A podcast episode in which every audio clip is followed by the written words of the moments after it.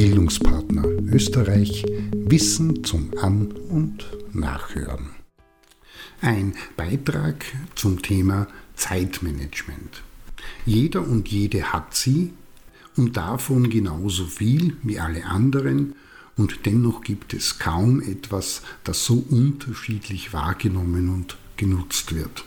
Die Rede ist von der Zeit. 24 Stunden, 52,1429 Wochen und 365 Tage hat das Jahr und es erstaunt, was dort alles untergebracht und erledigt werden kann und wie diese Zeit einfach verstreicht und gar keinen persönlich privaten oder beruflichen Output erzeugen kann. Die einen haben scheinbar genug und die anderen immer zu wenig davon. Zeitmanagement, das ist das Thema. Und das meint die eigenständige oder gemeinsame Organisation von ablaufenden Ereignissen innerhalb eines bestimmten Zeitraums mittels Planung. Konkret, in das Zeitmanagement fallen alle Maßnahmen, um die persönliche und betriebliche Effizienz zu steigern, das heißt die anfallenden und zu erledigenden Aufgaben so zu planen, dass eine realistische und effektive Zeiteinteilung entsteht. Das Ziel ist, durch die Planung eine möglichst präzise und konzentrierte Aufgabenerledigung anzukurbeln und Leerzeiten und Leerkosten zu vermeiden. Konkret die zur Verfügung stehende Zeit soll sinnvoll, produktiv und optimal genutzt werden.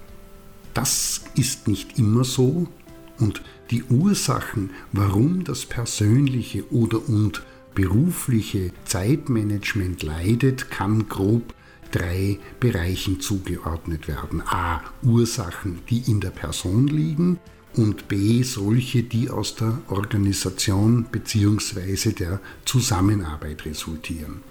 Auf der einen Seite steht Nichtwissen, fehlende Kompetenz und Routine, Unlust, Vergesslichkeit und anderes mehr und demgegenüber fehlende Rahmenbedingungen, Strukturen und Abläufe, chaotische Arbeitsweisen wie auch keine Kultur in der Auftrags-, Erledigungs- Organisation.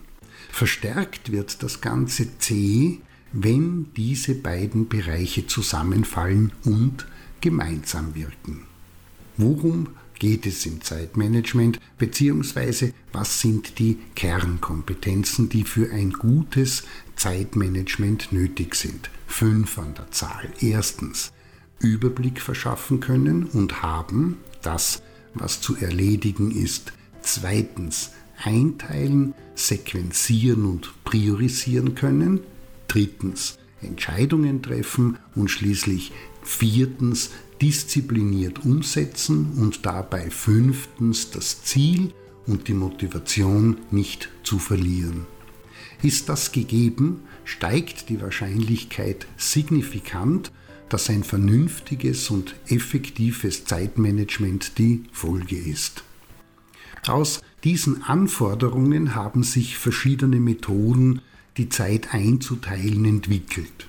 Vier Beispiele dazu. Da gibt es das Pareto oder auch das Eisenhower-Prinzip, die ABC-Analyse oder die Alpen und wenn es schnell gehen soll, dann bedient man sich der 10-10-10-Methode.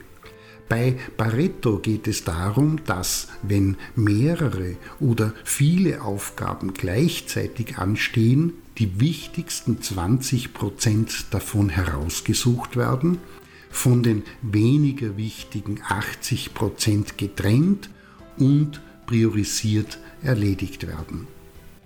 Das Eisenhower-Prinzip teilt die Aufgaben nicht nur in Wichtigkeit, sondern auch in Dringlichkeit ein und ordnet sie in vier Quadranten.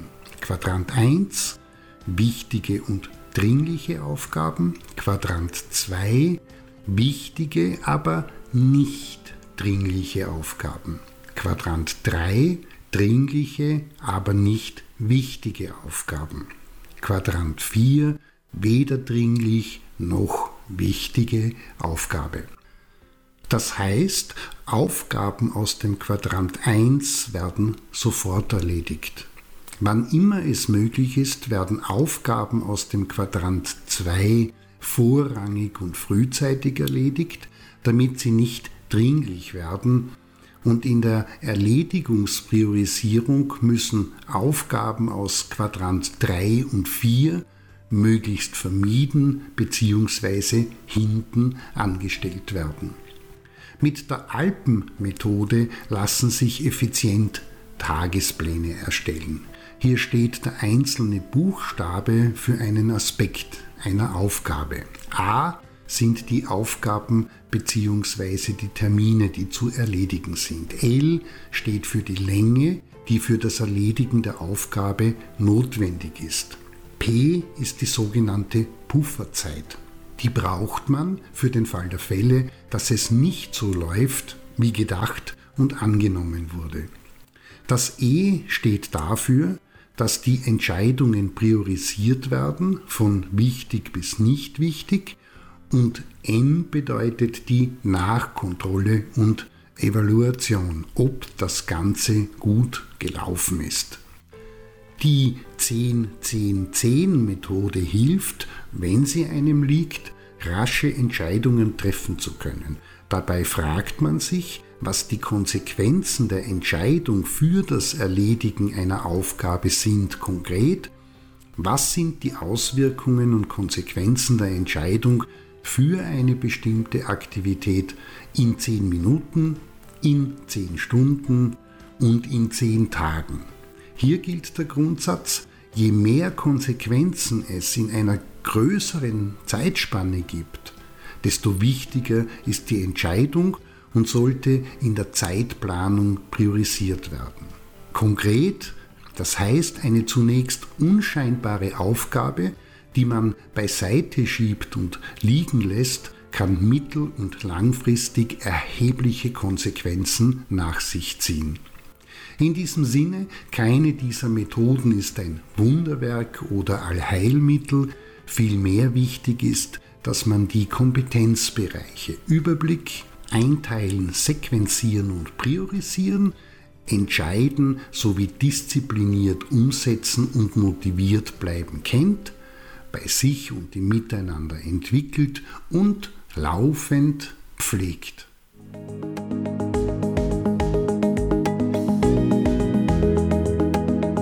Das war Bildungspartner Österreich Wissen zum An- und.